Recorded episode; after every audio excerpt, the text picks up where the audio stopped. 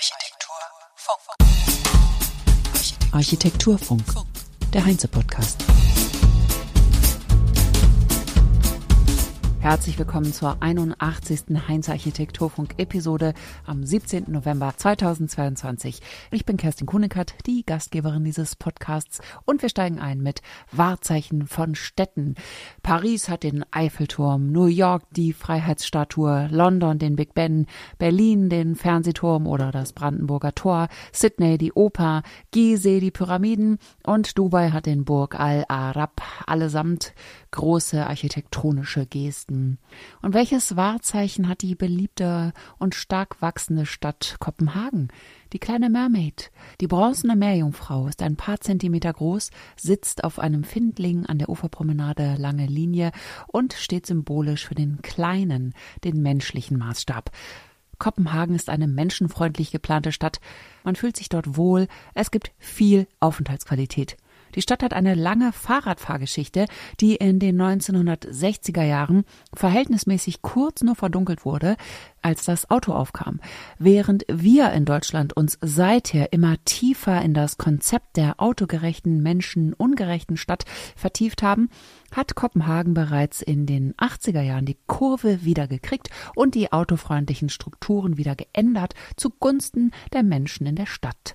Fahrradfahren wird seither angenehm gestaltet und Autofahren unangenehm. Und die grüne Mobilität wird ordentlich gepusht. Das sagt Caroline Nagel vom Architekturbüro Kobe in Kopenhagen, das im Nordhafen liegt, einem noch ganz neu umstrukturierten und wachsenden Stadtteil. Ein altes Hafengelände, das durch umgebaute Silos und dänische Neubauten besticht, muss man sagen.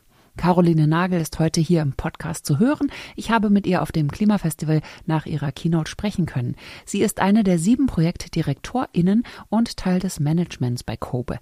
Sie hat langjährige Erfahrung mit Architektur- und Landschaftsprojekten in Dänemark und Deutschland und hat mehrere preisgekrönte Projekte bei Kobe geleitet.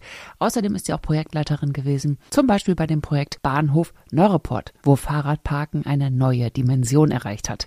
Der Neuroport war vor der Auto in Invasion in den 60ern ein wunderschöner Platz und das sollte er wieder werden, als Kobe damit beauftragt wurde, ihn zu gestalten. 2800 Fahrradstellplätze mussten integriert werden, und zwar so, dass trotzdem ein Ort für Begegnung und Aufenthalt entsteht. Die Gestaltung des öffentlichen Raumes, erklärt Nagel, beinhaltet in Kopenhagen immer auch die Unterbringung von Fahrrädern.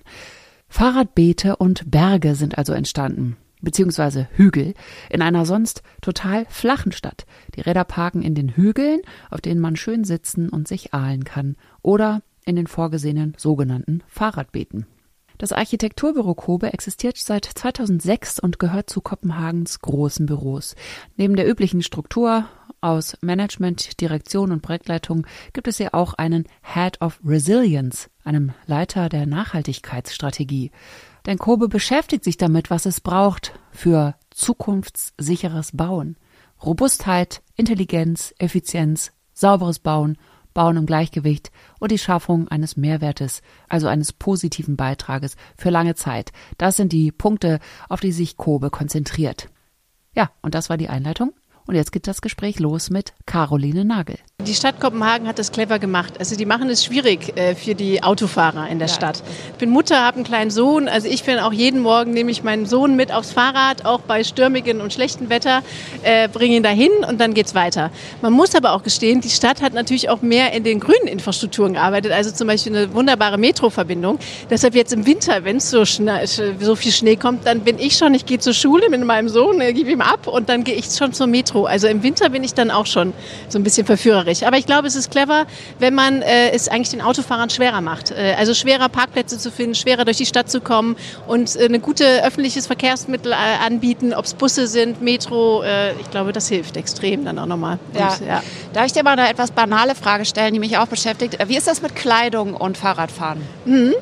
Ja, das ist eine gute Frage. Äh, also eigentlich brauchst du nur gute Überbekleidung, sonst kommt man da wunderbar zurecht. Nein, ich meine, wenn man ja. zu einer Veranstaltung Veranstaltung fertig, Ja. wenn man schick aussehen will, hat Ja. vielleicht eine weite Hose an. Da Ja, das stimmt schon. Aber da gibt es ja auch so Accessories, die du dir da dran machen kannst. Das äh, lernt man ganz schnell. Das ist kein Also Problem. in, in Kopenhagen gibt es da wahrscheinlich die besten Tipps. Ja. Okay, das war jetzt ein kleiner Exkurs aus persönlicher Interesse.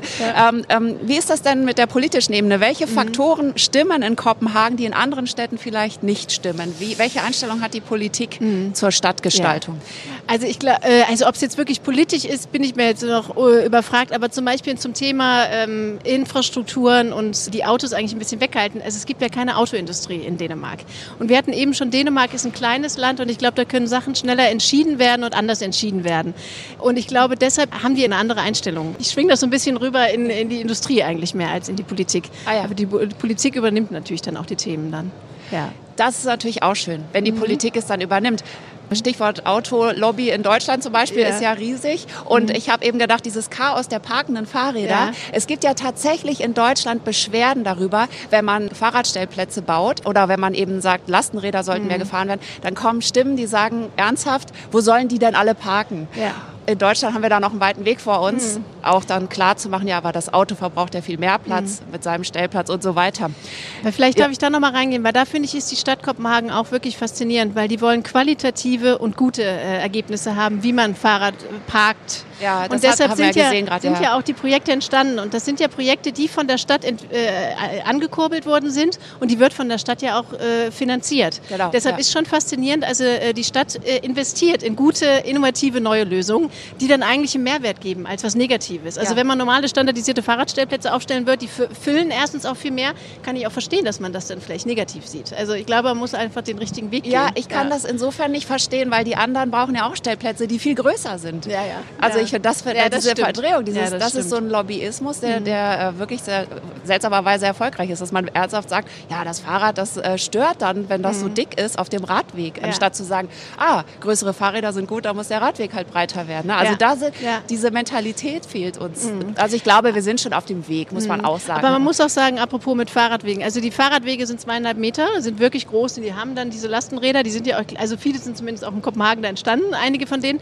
Ähm, aber das ist ein langer Prozess und das muss lange, diese neue Infrastruktur muss natürlich äh, eingearbeitet werden. Deshalb, das ist ein langer Prozess und die Städte in Deutschland sind natürlich auch groß. Deshalb, es ist, es, man braucht da schon Geduld und Ja. äh, muss mitmachen. Aber ja. Ja, ist auch sehr ausgeklügelt. Also ich finde auch Kopenhagen, ähm, ich habe mir da mal ein Leihrad genommen und bin da durchgefahren. Mhm. Das macht auch äh, glücklich, diese Stadt, weil man merkt, es ist für einen gemacht. Ja. Und man soll sich da wohlfühlen, es ist menschenfreundlich Mhm. und natürlich auch ein krasses Gefühl, wenn man da in einer riesen Fahrradtraube an der Ampel im Stau steht und ein paar Ampelphasen braucht, bis man rüberkommt. Das Ja. gibt's ja auch, ne? Ja, das Aber stimmt. Klar, Ja, warum auch stimmt. nicht? Also ist ja, Ja. Mhm. normal.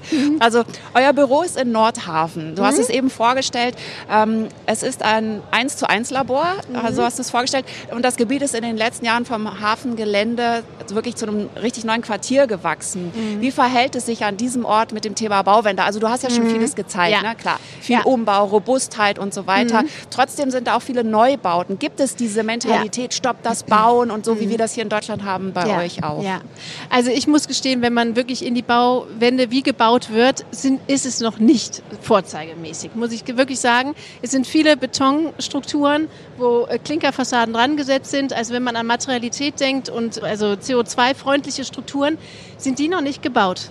Die sind in Planung und werden durchgearbeitet, aber da bin ich jetzt nicht sehr stolz, muss ich gestehen. Wenn ich dann da morgens früh äh, durch, mein Stadt, durch das Stadtquartier laufe, sind es schon noch sehr standardisierte Gebäude, die entwickelt worden sind. Aber das ist ein Riesenfokus äh, darauf und es werden jetzt auch wirklich, es werden welche gebaut, wo viele Holzhybridgebäude entstehen. Natürlich gibt es viele grüne Dachfunktionen, PVC-Anlagen, aber ich finde, da braucht Kopenhagen schon noch einiges. Also da sind wir noch weit Ja. weg. Ja. Ja, Stand der Dinge ist das Ja. einfach. Ne? Und die Industriebauten wie das Silo, wenn man die umbaut zu einem Wohnhaus, das hat natürlich also auch einen total, jetzt sage ich mal ganz banal, stylischen Faktor. Also es ist natürlich ganz toll. Wie ist das denn energetisch? Kann man sagen, Umbauten sind generell energiefreundlicher, ne? weil es ist ja mal die Frage Abriss, Erhaltung des Bestands. Wie energieintensiv ist denn das, so ein Silo zu einem Wohnhaus ja. umzubauen. Es ist natürlich aufwendig. Also schon allein die Vorstellung, dass die Strukturen, es mussten ja für alle Fenster und Öffnungen die Strukturen abgerissen rausgenommen werden. Wir haben auch einige von den Strukturen benutzt für den kleinen Vorplatz, aber das ist wirklich ein geringer Teil für den Vorplatz, wo wir Sitzmöglichkeiten und auch den Bodenbelag benommen haben. Aber das ist natürlich schon riesenaufwendig. Äh, die Fassade, die vorgesetzt worden ist, ist natürlich, die thermisch das Gebäude absetzt, also thermisch das Gebäude verriegelt und dann auch möglich macht, dass es zum Bewohnen wird. Ja, gute Frage. Wie die Balance ist, das müssen wir eigentlich ausrechnen. Das ist, glaube ich, sollte man sich anschauen. Ja. Jetzt habe ich nicht mitbekommen, wer der Bauherr ist, mhm. ähm, aber das ist. Das ist ein privater Bauherr. Privater und das ist auch, also da muss ich einfach sagen, das sind wirklich Visionäre, die sich was trauen, mhm. äh, weil viele haben ihm gesagt, okay, wow, das ist ja eine tolle Idee. Also das war auch das Erste, was auch ganz toll ist in diesem städtebaulichen Entwicklung, haben wir ja die alten Strukturen, diese Silo-Strukturen gesagt, die müssen da bleiben. Und erst hatten wir mehr Kultureinrichtungen, Sporteinrichtungen, weil wir auch nicht wussten, wie ändert man diese Strukturen eigentlich um.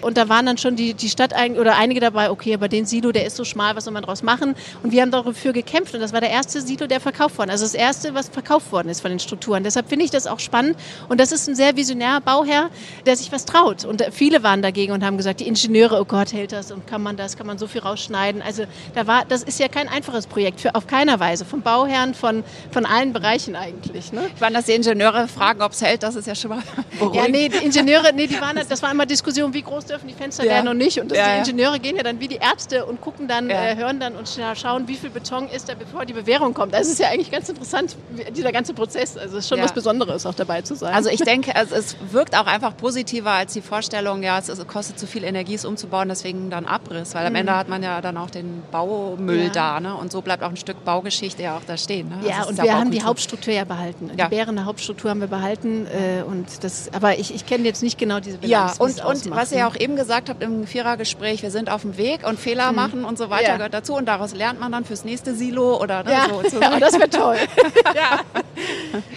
Welche Veränderung wird der Klimawandel und die CO2-Neutralität, die sich Kopenhagen zum mhm. Ziel gesetzt hat, in der Architektur hervorrufen oder auch in der Architektenschaft im Beruf? Mhm. Ja, das ist eine gute Frage. Ich glaube, allen Architekten oder Landschaftsplanern und Städteplanern ist es bewusst, dass wir aufpassen müssen und ein Auge darauf haben.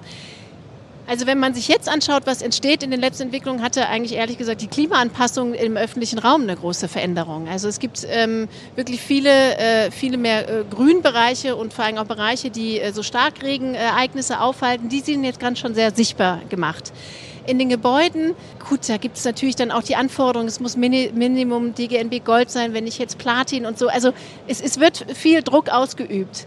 Ähm, ist aber immer noch ein langer Weg, muss man gestehen. Also ja. es ist schon noch ein langer Weg. Ähm ja, und Zertifikate, mhm. das ist ja auch so ein Thema. Da hatten wir einen Keynote-Speaker ja. hier, der gesagt hat, äh, das gehört eigentlich alles abgeschafft, weil das unterstützt das falsche System.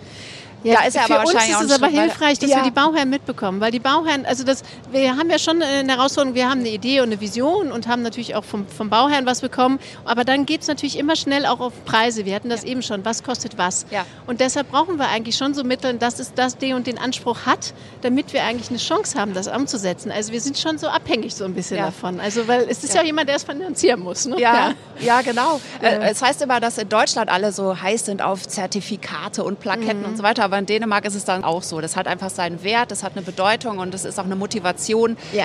die zu Und bekommen. es gibt einfach schon einen Qualitätsstatus. Also ähm, wir zum Beispiel als Büro, wir machen sehr viele Wettbewerbe und, wir, und, das ist natürlich hart und anstrengend, aber da haben wir auch schon wie so eine architektonische Qualität gesetzt. Wenn wir gewinnen überhaupt, aber wenn wir dann gewonnen haben, haben wir was gesetzt und dann hat man schon eine ganz andere Basis.